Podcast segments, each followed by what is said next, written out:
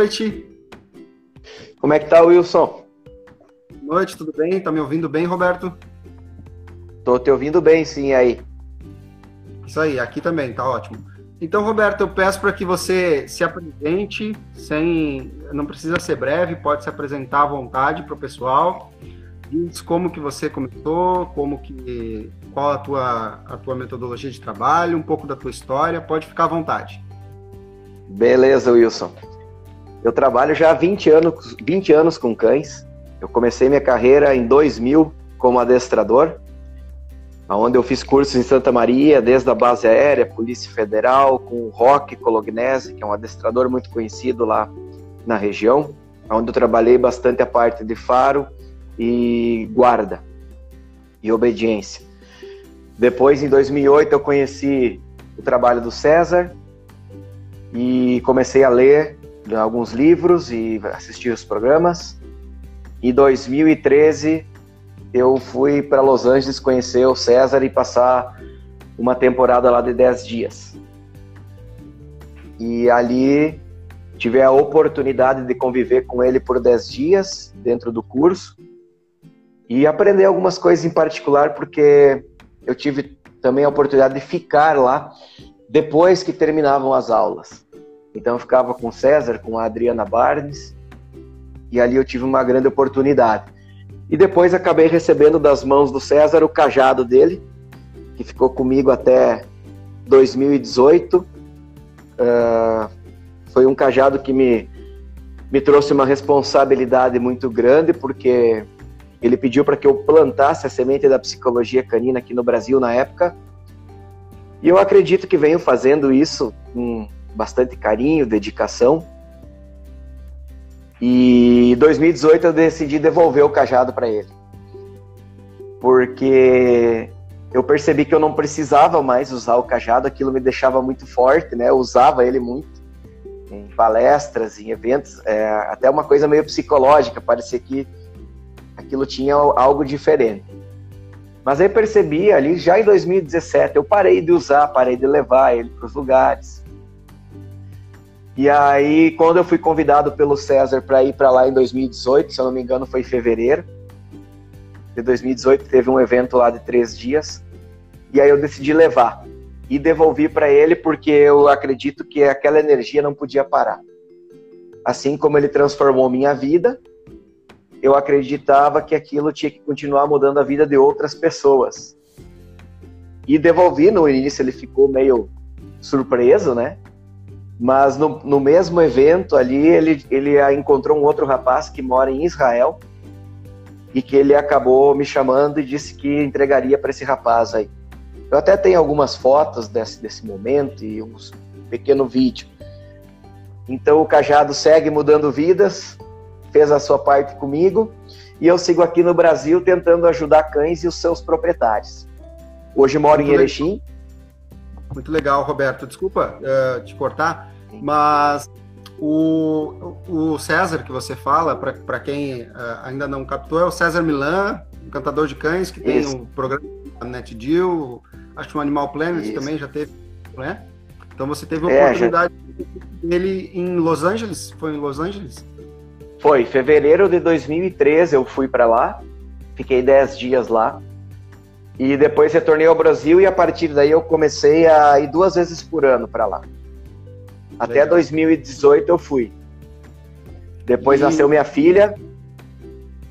Eu já, eu já conversei com o Rudinho, que também fez, teve a oportunidade de, de ter um contato, de fazer uma formação lá com o César. E uma pergunta Sim. eu não fiz para ele, eu quero fazer essa pergunta para você. O que, que uhum. você considera de mudança na tua vida depois que você fez o curso do César Milan? O que, que te transformou como treinador, como pessoa? O que, que o, o que, que o curso do César mudou na tua vida? É que na verdade assim, o César ele não tem um curso para formar é, pessoas para trabalhar nessa área, ele não forma ninguém. E eu tive a oportunidade de ficar esses 10 dias lá e conviver com o César, ver ele trabalhar, poder perguntar para ele como nós dois estamos aqui agora, eu tive essa oportunidade. E na verdade, assim, o que mudou para mim no conceito uh, treinar cães, que eu saí do adestramento para a parte da psicologia canina é a essência desse trabalho. Né?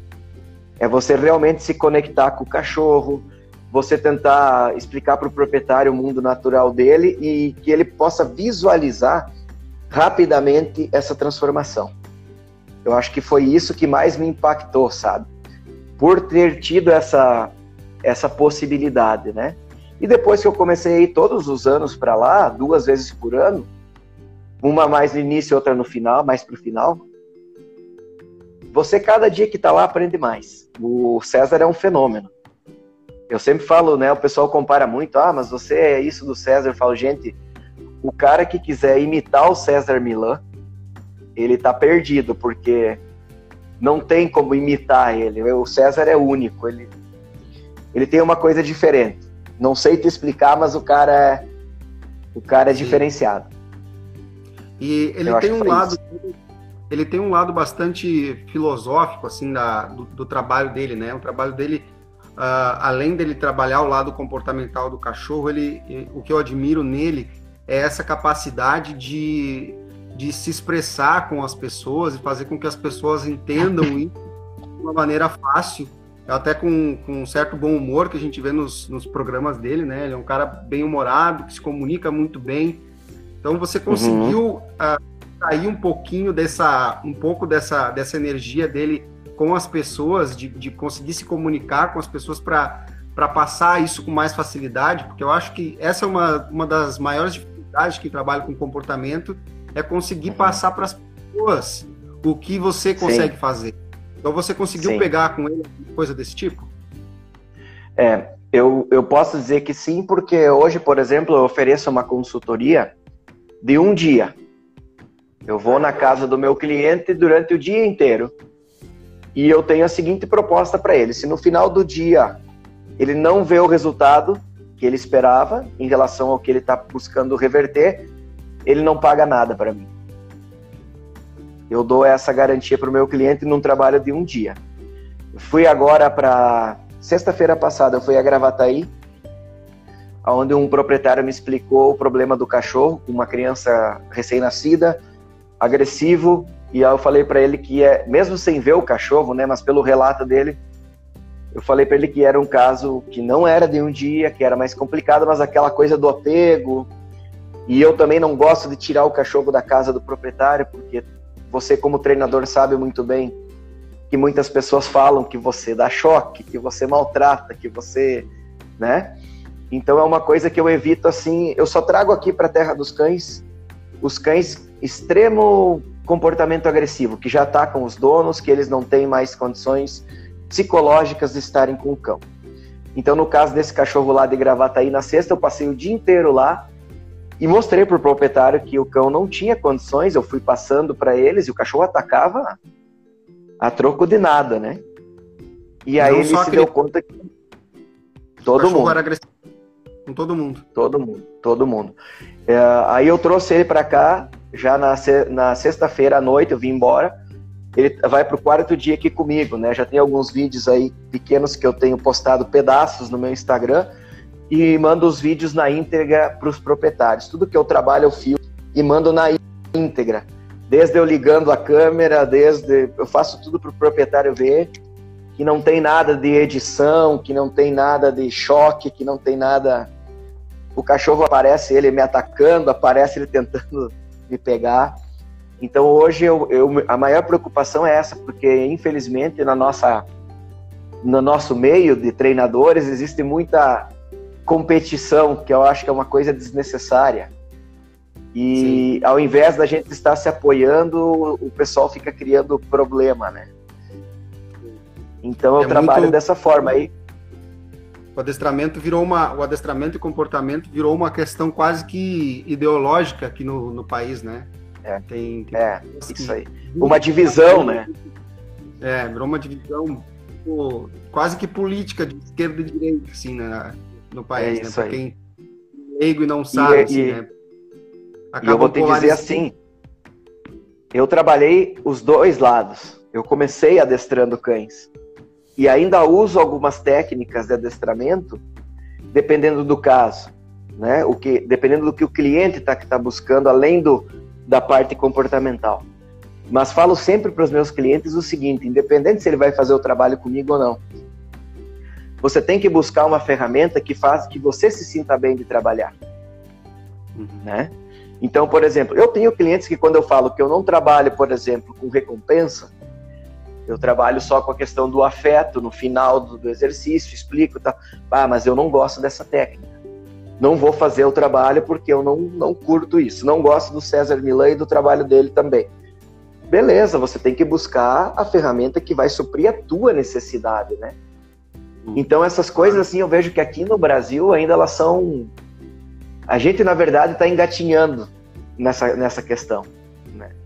Nós poderíamos ser muito mais fortes, nós poderíamos ser muito mais unidos.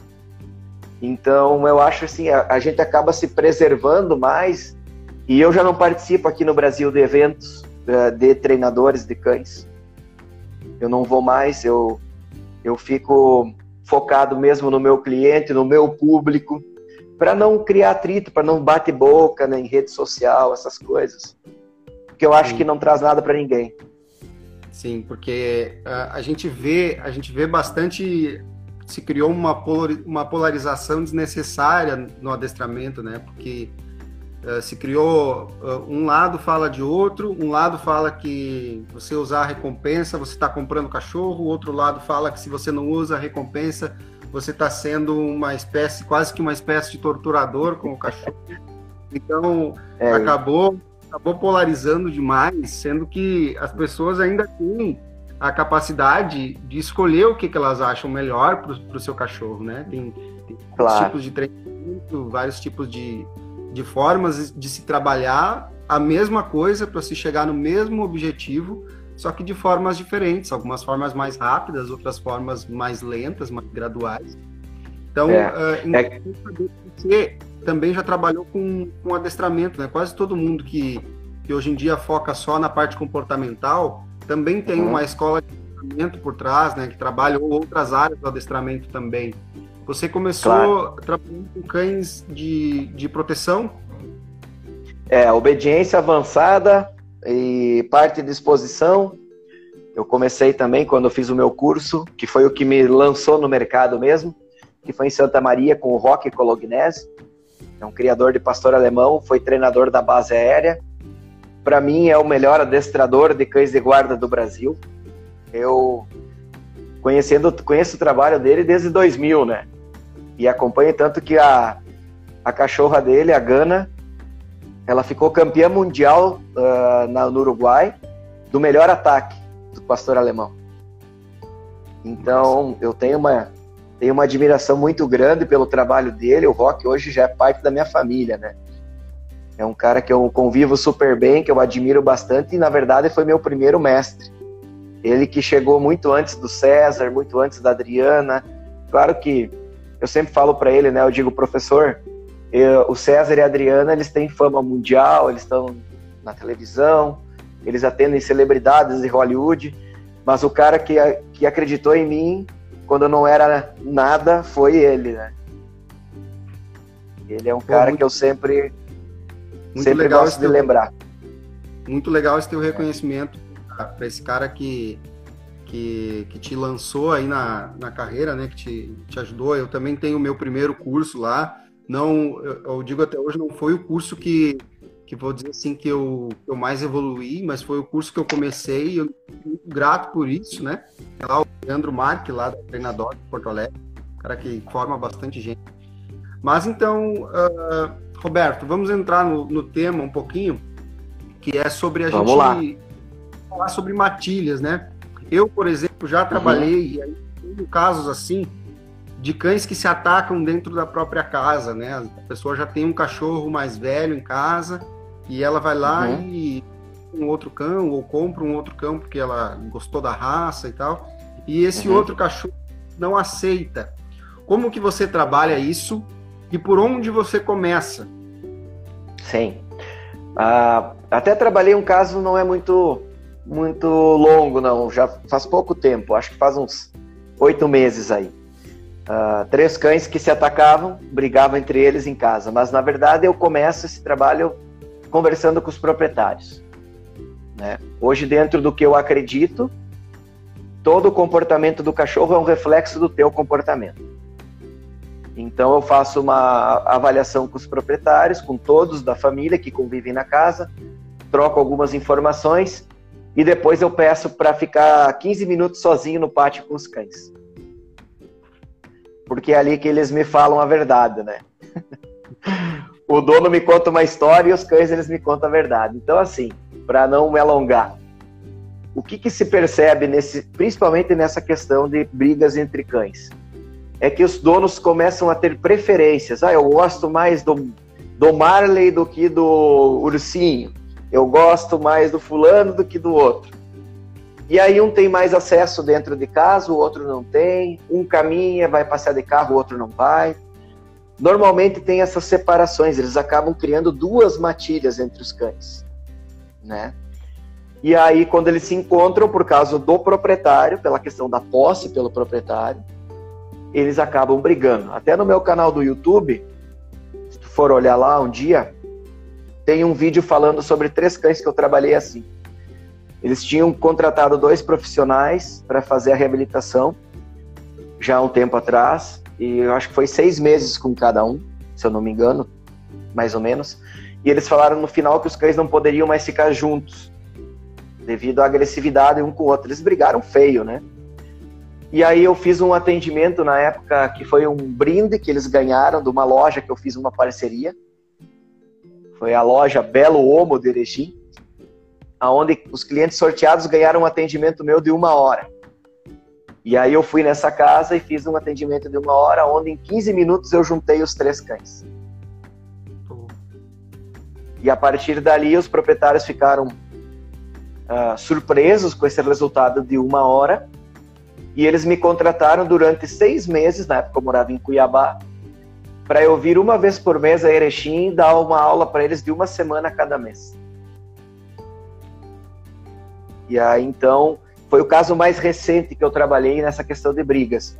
Então assim para o pessoal de casa, né, que está acompanhando a live, eu, eu, a minha dica é a seguinte: crie uma hierarquia onde você vem em primeiro lugar e você seleciona os seus cães conforme o temperamento e o poder que ele tem, né? Por exemplo, aqui na minha casa, tenho quatro cães. Um pastor alemão treinado para guarda. Eu tenho um pitbull que trabalha comigo as reabilitações, que é 100%. Eu adotei uma vira-lata lá em Siqueira Campos, no Paraná, numa consultoria que eu fui fazer lá para uma pet, que tem seis, sete meses. E eu tenho Bom, e a Magali, que é a cachorrinha da minha esposa, que já tem 10 anos. Então, ali eu tenho temperamentos diferentes, criações diferentes e necessidades diferentes um dos outros, né? Então eu escalono em qual ordem? Se fosse no mundo natural do cachorro, o mais poderoso controlaria. Como o mais poderoso não posso deixar controlar aqui, eu tenho que colocar ele na minha, na minha hierarquia por último o mais poderoso precisa respeitar todos os outros primeiro. Mas o meu tratamento em relação a eles, do afeto, da comida, entrar dentro de casa, todos têm a mesma regra, têm a mesma abertura, aí eu não diferencio eles, e sim na questão de respeito. Essa é a dica que eu tenho aí para o pessoal de casa. Interessante, interessante, Roberto. Uh, o, que você, o que você comentou sobre a posse pelo, pelo isso, isso acontece por apego excessivo também ou só quando é. tem esse tipo de diferenciação entre os cães? Não, na verdade o que eu percebo é assim, hoje o ser humano, o cachorro virou um comércio, né, Wilson? O cachorro hoje todo mundo quer te vender coisas pro cachorro. O mercado pet é, maior é... do Brasil. É isso aí. Do... E as regando as frustrações dela em cima dos seus cães. Porque o cachorro não conta a tua história, não conta a tua fraqueza, não conta a tua decepção. E aí você vai lá e humaniza. Um exemplo claro disso. Tá me escutando, Wilson? Sim, tô ouvindo sim. Tá. Tô ajeitando a câmera. Beleza. Um exemplo claro disso é a minha esposa, né? Antes da gente casar, ela tinha Magali no apartamento, cachorro extremamente humanizado. aonde ela achava que ela fazia o melhor por, pela Magali. A Magali ganhava presente, ela tinha acesso a toda a casa, só que o cachorro mordia todo mundo. Tanto que a primeira vez que eu fui visitar ela, quando eu voltei dos Estados Unidos, em 2016, quando ela abriu a porta do apartamento, pela primeira vez que eu fui lá, o cachorro me atacou. E eu tive que corrigir ali na hora, né? E depois daquele momento ali, a cachorrinha nunca mais saiu do meu lado. Entende? De uma simples correção, de criar uma hierarquia, né? Hoje ela vive com a minha filha, Mariana. Tu já deve talvez ter visto alguns vídeos, algumas fotos. Então não adianta, o cachorro ele ele busca o equilíbrio, ele busca alguém assertivo para seguir, né? Sim. E aí se você souber dar isso para ele, as coisas vão acontecer. Sim, é questão de criar um equilíbrio, né? As pessoas lembram muito de dar recompensas para o cachorro, lembram muito de, de dar afeto para o cachorro e não lembram que precisam precisam ser precisam ser como é que eu vou dizer? Precisam ser ativas né na, na educação desse cachorro porque eu, eu por exemplo a, a minha realidade aqui né eu, eu, moro num lugar bastante eu moro num lugar meio interior meio urbano. Os lugares que eu trabalho aqui é muito urbano. Então tem muito, uhum. muito apartamento que desce com os cachorros passear né?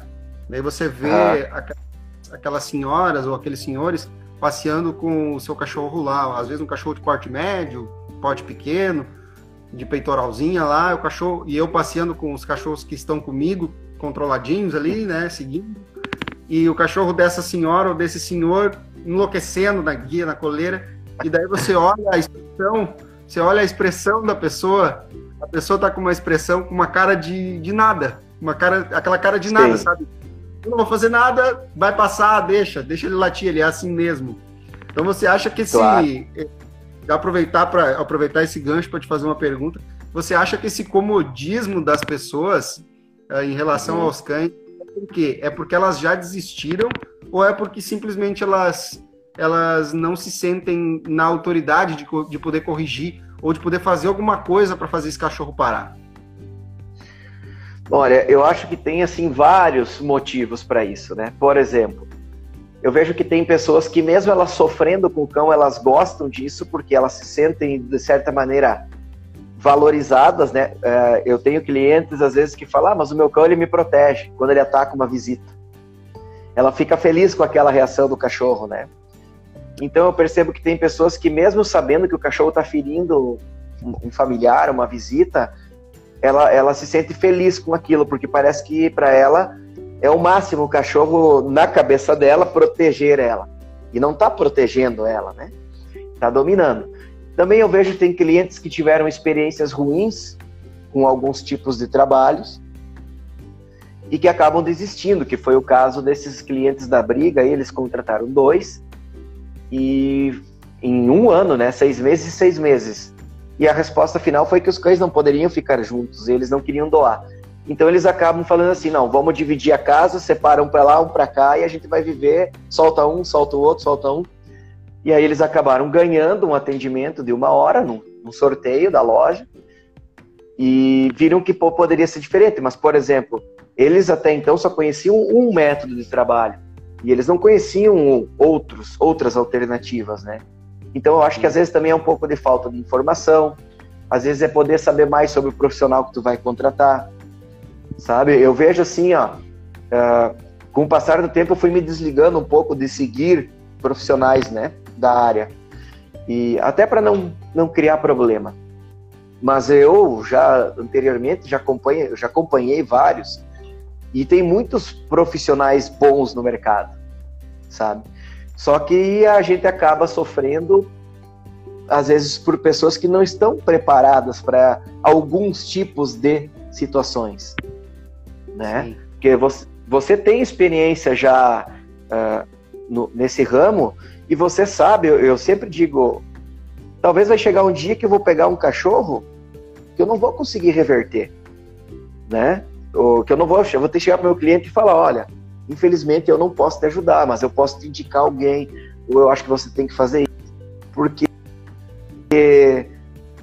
eu tenho certeza, ninguém sabe tudo, né? O próprio César me fala isso, ele fala, Roberto, se tu quer construir um cachorro, tu precisa transformar o dono. Reconstruir um comportamento, reconstruir o proprietário. Então, tem um monte de coisas aí nesse, nessa história que a gente precisa entender. E eu acho que o maior disso é a falta de conhecimento de profissionais, a falta de conhecimento do mundo do cachorro e as pessoas que estão felizes com o problema. É, e eu acho às vezes também que algumas pessoas se conformam né, com, com o jeito que é, com, com o jeito do cachorro, ou porque o cachorro é uhum. pequeno, elas não bola, né? Porque, ah, ele é pequeno, ele não vai machucar nenhum cachorro. Mas é, eu já passei por uhum. situações cachorro pequeno, escapou da peitoral, Sim. porque assim, peitoral são umas merda, que o cachorro faz uhum. isso aqui para trás e sai. Então, é uma isso aí, o cachorro escapa, vai para o outro lado da rua, eu passando de um lado da rua com, com os meus e a senhora do outro lado, o cachorro fez um movimento para trás, saiu da peitoral, atravessou a rua, quase que um carro atropela e ele veio veio fervendo em cima dos meus cachorros, que são uh, dez vezes o tamanho deles. Eu tenho pastor alemão, malinois, bulldog. Os meus cachorros estavam de boa, mas o cachorro dela poderia ter se dado muito mal se encontra um outro cachorro que revida, né? Ou então, Sim. sabe? Então, esses cães pequenos que as pessoas não dão bola por. Tá, por, por estarem histéricos na rua, querendo avançar em todo mundo, agressivos, reativos, acabam sendo uhum. que eu digo, perigosos para eles mesmos, né? Acabam sendo claro. perigosos para eles, porque eles se colocam em, em várias situações de risco. Voltando é que assim, ó. Sim, o... Desculpa te interromper. É que as pessoas têm que se... elas têm que entender a seguinte questão. Tudo começa bonitinho. Né? Tudo começa perfeito. É botar na cama, é deixar morder as coisas. Tu sabe bem, tu trabalha na área. E isso vai aumentando com o tempo, porque o cachorro vem crescendo ele, e ele vive no mundo dele, é a matilha, a hierarquia. Então ele vem dominando, dominando, dominando. Aí, o que, que na maioria dos casos eu pego, que eu trabalho pelo menos, é as pessoas elas falam assim: ó, é a minha última cartada. Se aqui não der resultado, eu vou doar o cachorro. Né? Uhum. E na verdade, se tu for olhar, o cachorro não tem culpa nenhuma desse histórico. Foi o próprio proprietário que construiu esse resultado. E aí ele joga toda aquela carga da culpa em cima do cachorro. Exemplos disso, uh, eu vou dar um exemplo e quero que você dê outro. Um exemplo: a pessoa compra um filhote de Golden Retriever. Ele tem dois meses, ele pula nas canelas dela, ela vai lá e ah, que bonitinho! E esse filhote de Golden Retriever, quando tem um ano de idade, ele pula no peito da, da mãe dela, que tem 70, 80 anos, e derruba de costas no chão. Já não é mais é. bonitinho, né? Ou então a pessoa vai sair. é, vai sair com a roupa limpinha, o cachorro vai lá e pum, com as patas em cima. Então, esse comportamento Isso que o cachorro é. dois anos, um ano, eu ensinei quando ele tinha dois meses. Então, uh, se você não ensina as coisas desde pequeno para o cachorro naquela fase que ele está entendendo, que ele está aprendendo, você vai ter mais uhum. trabalho de um comportamento que você mesmo ensinou. Então agora eu quero que você dê outro exemplo disso. Mas olha, eu poderia passar aqui mais uma hora falando sobre isso, né? Mas, mas por exemplo, essa questão não só do pular, mas eu, eu, percebo muito também da questão de buscar o filhote que não tem compatibilidade com a energia da pessoa, né? Ah, ah eu peguei o mais, o mais gordinho, o mais bonitinho da ninhada. O cachorro tem uma energia altíssima, precisa de exercício. E o cara é aquele que fica no controle da TV o dia inteiro. O cachorro vai dar problema, né? E assim tem, olha, tem muita coisa relacionada a essa questão. Tem a ver com raças também, né? Não é, eu, já, eu já peguei casos de que eu tive que falar pro cara, olha, ou você muda o teu estilo de vida, ou você vai ter que mudar de cachorro. Você vai ter que doar uhum. esse cachorro para ter um estilo de vida melhor, ou você vai ter que investir bastante dinheiro em passeador, em creche, em, em maneiras desse cachorro gastar energia. Como, por exemplo, uhum. o cara vai lá, Malinois, e o cara é super sedentário, acima do peso pra caramba, não consegue caminhar por muito tempo, não consegue se exercitar e mora num espaço, inclusive, reduzido. Não tem como essa é. pessoa ter um, um pastor alemão, né? Não, e assim, ó, é, é uma coisa que eu trabalho muito com os meus clientes, é o seguinte, tá, você quer um pastor alemão? Quero. Qual é a tua energia? Primeira coisa, qual a energia aí do Wilson? Ah, o Wilson tem uma energia muito alta, ele gosta de acordar às 5 da manhã, tá morando aí em Florianópolis, vai ir pra praia correr, vai voltar, vai fazer não sei o que, daí vai fazer academia, vai pá, pá, pá, pá, pá. Bom, você pode ter um cachorro de energia alta, um pastor alemão. Agora, se você é uma pessoa que não tem uma energia alta, é um intermediário, você precisa buscar um cão com temperamento, que eu chamo de intermediário, que se você der exercício para ele tá bom, e se não der também tá bom. E se você é extremamente sedentário, você precisa de um cão que seja submisso, que seja energia baixa da ninhada. E aí você vai ter um cão que não precisa de exercício. Eu presto muita consultoria hoje para pessoas que vão adquirir um filhote, ou vão adotar um filhote. Eu vou junto, eu ajudo a escolher, entende? E, e, e é o mercado que vem crescendo. Eu fazia muito pouco isso. E hoje está tendo uma procura muito grande. Sim, eu venho fazendo um trabalho aqui no meu Instagram de conscientização das pessoas de começar a treinar o cachorro muito cedo. O cachorro chegou, botou os pés na casa dela, chama o cara para te ajudar a treinar. E eu tenho hum. tido bastante resultados satisfatórios com isso, porque eu pego muitos filhotes para treinar. E é uma coisa maravilhosa você treinar um filhote, porque ele é um HD vazio, né? Você coloca tudo que você quer ali dentro. Ele vem é com algumas coisas de fábrica, ele vem com algumas coisas de fábrica que ele aprendeu com os irmãos da ninhada, mas as regras de dentro da casa você coloca do zero nele, né? Você, você tem essa oportunidade de fazer tudo certo desde o início e em pouco uhum. tempo você consegue um cachorro educado para a vida inteira. Então a, as é. pessoas estão conscientizando cada vez mais, ao invés de esperar a última cartada, né? Porque isso é horrível, a pessoa esperar, ó, oh, você é a minha última esperança, então se não uhum. der certo, continua doando o cachorro. Até claro. eu, como treinador, me sinto um pouco mal por causa disso, porque é um tipo de. É, cria uma certa expectativa enorme, né? Porque às, às vezes a pessoa não, não tá consciente do que, do que ela precisa fazer também para conseguir aquele resultado, então ela cria uma expectativa só em cima do treinador e não em cima da, das coisas que ela vai precisar fazer, né? Sim, mas eu vou te falar, eu não trabalho mais sozinho com o cão, né? Sim, Meu não, atendimento. É 100% com o proprietário. Se ele não topar, eu não faço, porque na verdade, se for analisar, a gente é apenas a ferramenta. Sim vai passar o conhecimento. Mas quem vive com o cão é a pessoa da casa. Sim. Né? Então, é, isso é bem complicado. É por isso que na questão de cães agressivos, que o próprio, hoje, por exemplo, me ligou uma, uma veterinária com chau-chau. O cachorro não deixa de sair de casa, ele ataca o dono.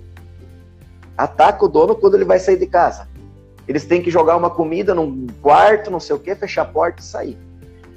Daí eu, eu conversei com ela, falei, olha, infelizmente não, vocês não têm estrutura emocional para eu ir da aula e vocês continuarem em casa. Vocês vão abrir mão, vocês vão ceder para o cão. Principalmente nas horas que tem que sair. Que ele é. oferece o ataque, todo mundo fica com medo. Então tem que reconstruir esse comportamento. E é. Eu te digo assim, eu tenho diminuído bastante assim o meu volume de, de atendimentos e tenho mais selecionado muito cliente. Eu faço uma, uma primeiro uma avaliação, vejo se a pessoa tem perfil, é, para absorver isso que eu posso passar para ela, porque senão acaba virando um incômodo. Sim, para ambos, né? Para ambos acaba gerando Todo uma frustração. Todo mundo. Então, Roberto, qual, qual seria o caso assim que você pode me dizer que pô, esse caso não dá mais para essa pessoa ficar com o cachorro. Tem, existe alguma situação que acontece isso? Existe. Na verdade, esse caso aí de Gravataí, que está aqui comigo o cachorro, eu falei para eles, olha, eu só vou devolver o cachorro para vocês quando ele tiver 100%. A minha filha vai estar tá montando em cima dele. Né? E aí eu vou levar ele para casa. Aí eu vou ficar mais um dia lá com eles, passando tudo, vou deixar eles trabalharem. E aí, se no final disso eu perceber que eles não, eles não têm condições, aí eu vou falar para eles que, eu, infelizmente, eu aconselho eles a doarem o cão. Sim. Né? E... Acredito, acredito que não seja o caso, mas como eu te falei, os donos eles precisam evoluir muito na questão que o cachorro não é filho uhum. deles, sabe? O cachorro pensa diferente, tem uma necessidade diferente. Então, Eu acho que se eles eles estão vendo hoje pelos vídeos aqui em quatro dias aqui e estão muito felizes até com o resultado. Criaram um grupo no Instagram para a gente compartilhar os vídeos. Minha filha já andou com o cachorro na, na guia, no carrinho, ela puxando ele e o cachorro extremamente relaxado. Mas, como eu te falei, isso é um processo para chegar no ponto que ele realmente absorva isso como um comportamento natural. Sim. E, e por que que você acha que os donos, por que você acha que tem o risco dele voltar para casa e voltar a atacar os donos? O, Pelo o, amor humano, em excesso. Ah, sim. E você acha que às vezes o dono eh, chegou ao ponto desse, nesse cachorro chegou ao ponto dos donos terem medo dele? Desculpa, cortou, cortou teu sinal, não escutei a pergunta. Nesse caso que você trabalhando, está trabalhando com esse cachorro, chegou ao ponto dos donos terem medo dele? Sim, com Sim. certeza. Quando, quando eu tirei o espaço do cachorro e o cachorro tentou me morder, os donos foram para outro lado da sala. Porque eles já levaram mordidas do cachorro, entendeu? Para você ter uma ideia, para deixar ele preso numa parte lá do apartamento, o dono não conseguia abrir a porta e fechar a porta para deixar o cachorro do outro lado. Ele pegou, abriu a porta, escorou um balcão e ele saltava por cima do balcão. Não. É, é, a proprietária eu... pulava a janela do quarto numa escada para ir lá na varanda tratar ele. Jesus. É, e ainda pensam em tratar como filho, né? que filho é esse? Mas é, no... olha, é a... mas é 90, é 90% eu... dos proprietários. Eu gosto de usar, eu gosto de usar o bom humor, sabe? Quando, quando tem o caso de cães agressivos, assim, que eu, eu, já, eu já usei até essa, essa justificativa, né? A pessoa, ai, mas ele é meu filho e o cachorro querendo matar ela. Eu digo, pô, mas que tipo Sim. de filho é esse? Dona von Richthofen que tu tem em casa, pô? Quer te matar todo Quer te matar. É, não dá, né? Então não dá, não é, não é bem por aí, né? Não é por aí que vai resolver. Porque se resolver, não ia precisar chamar nenhum especialista em comportamento canino, não ia precisar chamar nenhum uhum. adestrador. Eu estou com um caso pequeno, estou com um caso de um cachorro pequeno dentro de um apartamento, um Lhasa Apso, dentro de um apartamento uhum. que ele não deixa mais o cara transitar por dentro do apartamento. E o cara tá vivendo, vivendo, um inferno dentro de casa. Eu fui na primeira avaliação na, na segunda-feira e agora vou voltar na sexta, e é um caso bastante complicado, porque o cachorro tem vários gatilhos de, de agressividade. Ele fica possessivo. Se ele pegar uma meia, ninguém tira mais dele. Se ele uhum. deitar ninguém deita mais do lado. Ele dormia na cama com o dono, o dono não podia puxar a coberta, que ele avançava na cabeça, mordia onde pegasse e não deixava mais o dono uhum. se mexer. E daí as pessoas, às vezes, acabam falhando pelo óbvio, né? A pessoa pergunta, daí ele perguntou para mim, ah, o que tu acha? Eu devo tirar ele de cima da cama? daí eu perguntei, o que, que tu acha? o que, que tu acha? Então ele te morder, vai deixar, vai deixar ele ficar de boa ali. Não, a cama é tua. E chegou ao ponto, chegou, tem uma ideia? Chegou nesse ponto do cara ter que dormir no quarto de hóspedes. No meio da madrugada, o cara pegar uma coberta lá no armário e ir pro quarto de hóspedes dormir, porque o cachorro não deixou mais ele dormir na cama. O cachorro expulsou ele de é. lá. Então, quando que você não acha que quando você acha que começa esse tipo de comportamento? Porque esse tipo de comportamento não começa do nada. Ele normalmente ele tem algum ou alguns motivos. Qual a tua opinião Sim. sobre isso? Como começa a acontecer? Ó, na verdade, para mim começa quando ele chega em casa. É, para mim é bem é bem óbvio isso aí. Quando tu botou o cachorrinho dentro da tua casa, começa. Por que, que eu te falo isso? Porque o cachorro ele é matilha. E ele chegou na tua casa, ele já começa a analisar a energia de todo mundo que está na casa.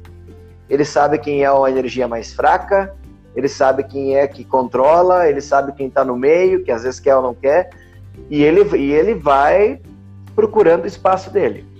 Porque, por exemplo, até os oito meses, o cão forma a personalidade dele. Natural, tá? Sem intervenção humana. Até os oito meses ele forma o comportamento dele natural. Então, por exemplo, dos dois meses aos quatro meses, aonde ele, ele, tu vai poder ensinar para o teu cão o que, que ele pode fazer, é, a te seguir, no caso, né? Dos dois aos quatro, você vai ensinar ele a andar do teu lado, você vai ensinar ele, se quer andar sem coleira, vai ensinar, aonde ele pode ir no espaço do pátio, não pode sair, tudo você vai fazer nesse período. Dos quatro aos seis meses é onde você vai ensinar o que, que ele pode brincar. Você vai estar ensinando para ele o que, que ele pode fazer. Ah, pode pegar meia ou não? Pode pegar o tênis ou não? É dos quatro aos seis. E dos seis aos oito é onde ele vai chegar nos oito e vai dizer assim: agora eu não preciso mais de ti. E aí você precisa saber estabelecer esse vínculo. Não, pera aí, amigão. Você precisa de mim porque eu sou o líder aqui. E aí ele vai confiar em ti 100%. Cachorro precisa Entendeu? entender que ele é você, né? Com certeza. Por exemplo, ó, vou, vou te dar uma, um exemplo aqui. Uh, eu, eu tenho uma delegada regional aqui da Polícia Civil, da região, que ela é minha conhecida, é a dona dos cães que brigavam. E eles pegaram um cão para a polícia para faro de drogas. Aí ela perguntou: Olha, se eu mandar o meu, meu policial aí para pegar umas dicas contigo, tu tu, tu, tu, tu, troca uma ideia com ele? Eu falei: Olha, eu posso tentar ajudar ele, mas eu não trabalho mais com, com essa questão de, de faro, né? Faz, última vez que eu fiz um curso foi em 2006. Mas se ele quiser alguma, alguma dica, beleza. Aí o cara veio aqui, começamos a mostrar, ele conseguia controlar o cachorro porque ele usava algumas ferramentas que, no meu entender, não, não ajudavam ele naquilo, né? Enfim, dei uma, uma hora de, de aula aí para ele. Aí ele falou para ela, olha, eu gostaria de fazer o acompanhamento com o Roberto. Uh, nós estamos na quarta aula. Indicaram para ele deixar o cachorro farejar o brinquedo com a droga só depois dos sete meses. Eu falei, amigão, nós temos que botar esse cachorro a farejar agora. Instigar ele a procurar agora dos, dos quatro aos seis. Ah, desculpa, dos dois aos quatro. Não, dos quatro aos seis. Agora estou trocando as bolas aqui. Dos quatro aos seis. Porque é a época que ele vai aprender a fazer isso. Hoje, hoje agora, antes da live, o policial me mandou o vídeo. Ele fez já, antes de fazer cone, fazer todas aquelas coisas. Pegou as duas bolinhas, fez o jogo, mandou alguém esconder outra bolinha, cachorro levou 30 segundos para achar. Então, quer dizer, é como eu falei para você antes, né? Tá certo esse método? Tá errado o outro método? Não sei. Mas o que eu percebo, por exemplo, é que o resultado ele vem de acordo com o que você acredita, né? Porque daí você Sim. foca naquilo ali. Então. Dedica o... É, aí você pensa assim, ó, um cachorro que começaria a farejar com sete meses, está com 13,5 agora e tá farejando.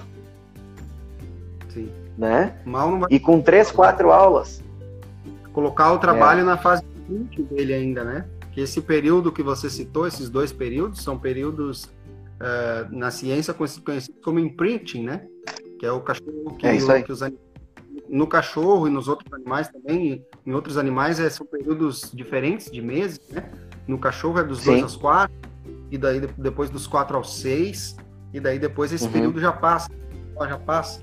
Inclusive essa janela eh, dois, dos dois aos seis meses é importante Sim. socializar o cachorro também, né? Para o cachorro não ser Sim. um cão reativo, né? Que muitos dos é, cães. Quer... Pode falar. Pode falar.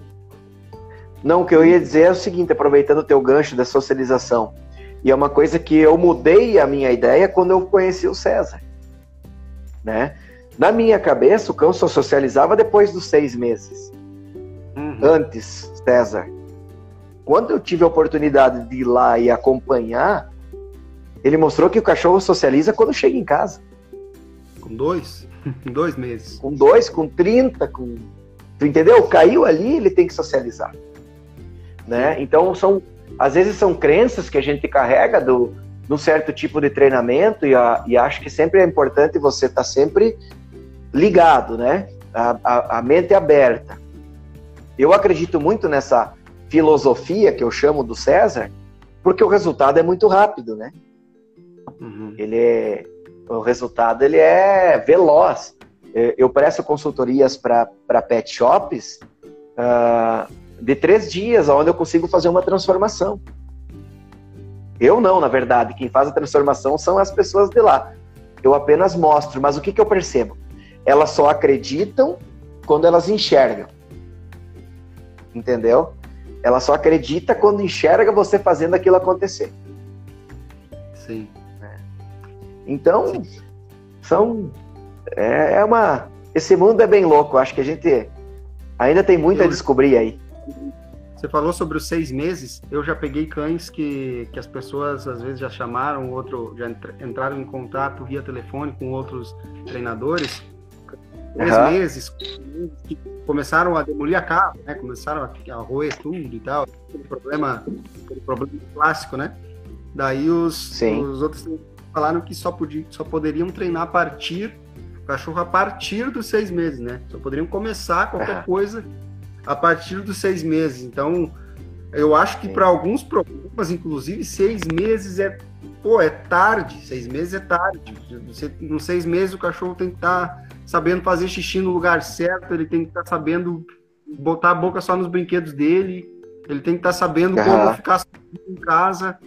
Porque se acontece de esperar demais, pô, você tem o dobro, uhum. o triplo de trabalho do que se você pega lá Sim. no início você faz tudo certo. Sim. Como eu tive, é. eu tive agora uma que eu comecei, que ela, antes de. para você ter uma ideia de que as pessoas hoje em dia, se elas procurarem informações e seguirem, elas conseguem fazer quase tudo sozinhas em casa. Que eu peguei uma, um, uma cliente agora com um Shiba, um, um pequeno Akitinha, ele parece um Akita, uhum. mas pequeno. Que ela, antes de ela estudou sobre raça, ela estudou sobre cachorro. Quando o cachorro chegou, o cachorro já tinha tudo para ele. Ela já botou o cachorro na casa, já com os brinquedos do cachorro, com o lugar do cachorro, com o lugar do cachorro fazer xixi. Eu cheguei lá um mês depois, o cachorro já sabia, já sabia tudo. O cachorro sabia fazer xixi, o cachorro sabia ir para a cama dele, o cachorro sabia uh, roer os brinquedos dele somente. Não tinha ruído nada da casa. A única coisa que a gente está precisando trabalhar agora é socializar ele com o mundo lá fora. Ele tem dois uhum. meses e meio, três. Então, ah, uhum. uh, basta procurarem as informações que elas encontram de, de, tudo que é informação na internet. Uma, uma questão que eu quero falar com você, que é o, o último tema da, da, da, nossa live de hoje, que eu quero tocar um pouquinho sobre esse assunto, tem muita gente agora que está de quarentena em casa trabalhando, mas depois uhum. vai voltar a trabalhar. Você acha que isso vai causar um impacto muito negativo no comportamento dos cães? Desculpa que cortou o teu sinal, não entendi o meio da tua pergunta, só entendi do comportamento dos cães. Então, as pessoas têm muita gente de quarentena em casa, trabalhando de home office, trabalhando em casa. Uhum. Uhum. Em casa o dia todo com os cães, coisa que antes não acontecia. Mas esse Sim. home office, essa quarentena, ela vai passar. E algumas pessoas já estão voltando a trabalhar. Quando essas pessoas voltarem a uhum. trabalhar, o impacto no comportamento dos cães vai ter algum impacto negativo no comportamento dos cães? eu acho que depende muito de como ela se relaciona com o cachorro, né? Por exemplo, eu fiquei em home office aqui, né, sem, sem outros cães, só eu, minha família e meus cães. Para mim foi bom porque eu consigo criar mais vínculo com eles, né? Não só naquele horário, porque quando você trabalha com cães, você acaba deixando os teus para depois. Uhum. A não ser quando eu uso o Bud para alguma reabilitação. Mas para quem mora em casa e apartamento, acho que se a pessoa ela ficar em casa e criar uma rotina de regras e limites, e por último, afeto, ela vai ter um respaldo bom. Se ela ficar em casa pegando no colo, dando comida, sobe na cama, faz o que quer, ela vai ter um impacto ruim. É, então você acha que pode pode acontecer e qual qual que seria esse impacto ruim assim? Qual seriam os sintomas do cachorro quando a pessoa voltar a trabalhar? O que, que o que, que pode acontecer? Ah, o o principal deles, que eu estou vendo até agora, é a questão de ansiedade por separação. Uhum. É, o, é o principal que tem me procurado agora nessa questão da quarentena. Ansiedade por separação. Alguns com agressividade por posse, mas aí é aquela coisa como nós falamos antes. Mas a principal causa hoje da quarentena é a ansiedade. Sim. E por que você acha isso? Porque quebra um vínculo excessivo muito rápido? Ah, imagina, você tá em casa, né? Eu conheço aqui pessoas estão trabalhando em casa com o cachorro no colo, estão no computador, o cachorro tá no colo. Daqui a pouco, pá, corta isso. Aí o cara fecha a casa e vai embora. Aí já viu, né?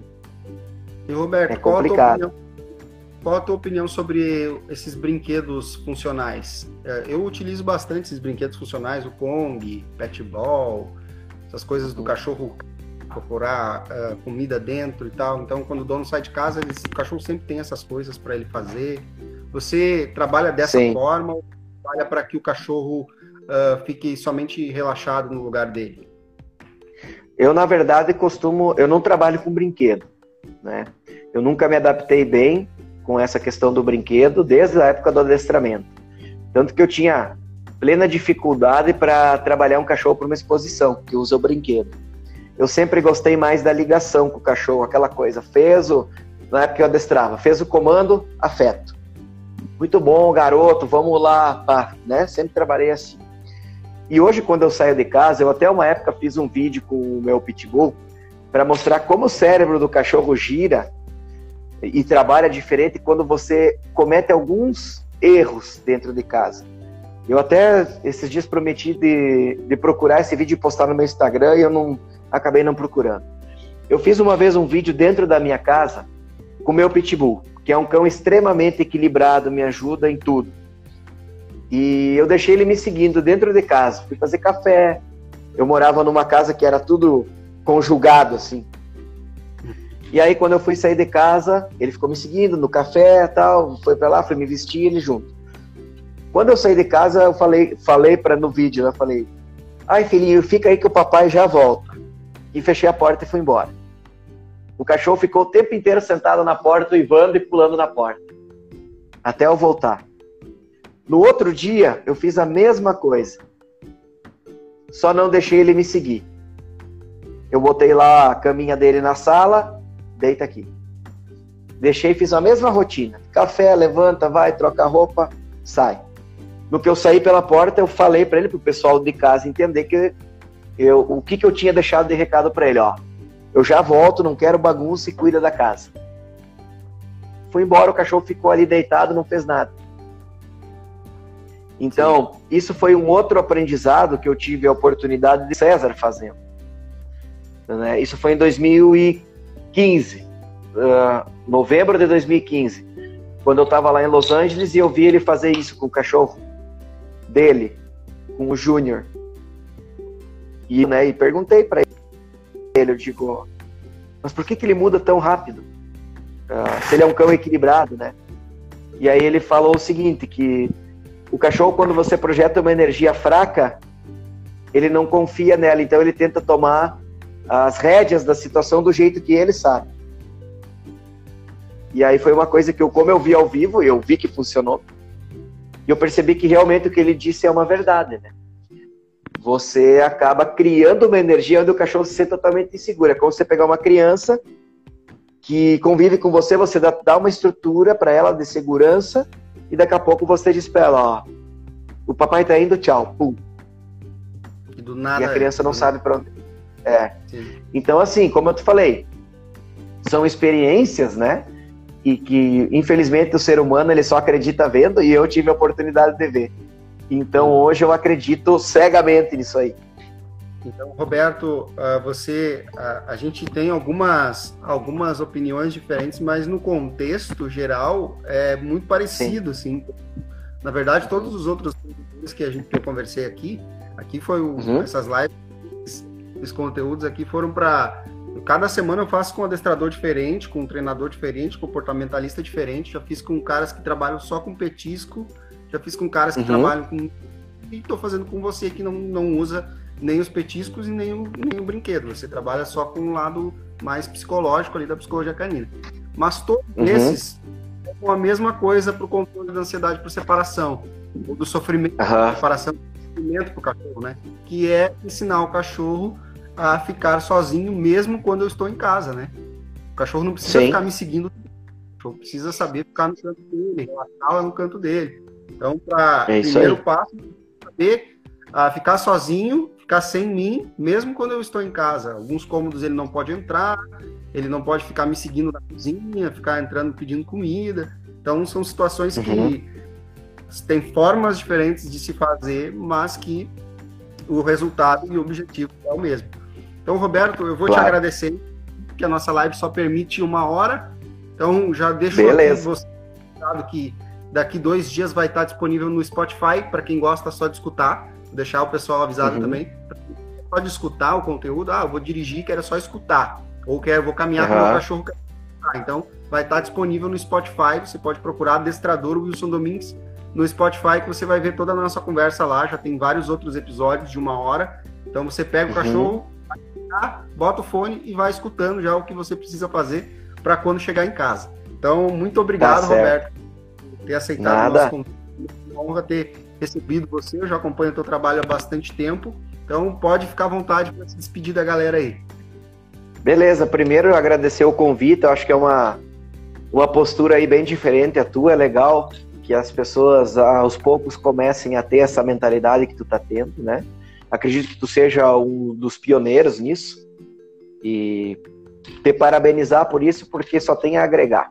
Como eu te falei, independente da ferramenta que cada treinador usa, o mais importante é que o teu cliente confie no método e confie em ti. E aí todo mundo vai chegar no resultado que está buscando. Então, não existe o certo e o errado, não existe o melhor e o pior. Eu acho que tem espaço para todo mundo e como eu te disse no início da live, tenho certeza que se você tivesse aqui comigo trabalhando um dia, você teria muito a acrescentar, porque ninguém sabe tudo, né? A gente vai morrer aprendendo. Então, espero aí que tu tenha sucesso aí nessa. Não sei quanto tempo tu tá morando já em Floripa, mas tu morava aqui no sul também, né? Não é, morava em São Leopoldo. Tô aqui em Floripa faz Isso. um ano e um. Tá, estamos, estamos, yeah. estamos indo bem. Claro, qualquer mudança Eu... a gente vai se adaptar, mas tá indo tudo certo, graças a Deus. Eu trabalhei por quatro anos com a Dalpet, uma empresa de ração de Itajaí. Conheço bem aí essa tua região. É um baita do mercado, tenho certeza aí que tu vai ter bastante sucesso aí. Beleza? Muito... Obrigado. Valeu, Robertão. Nada, um abraço. Tchau, tchau. Valeu. Até mais.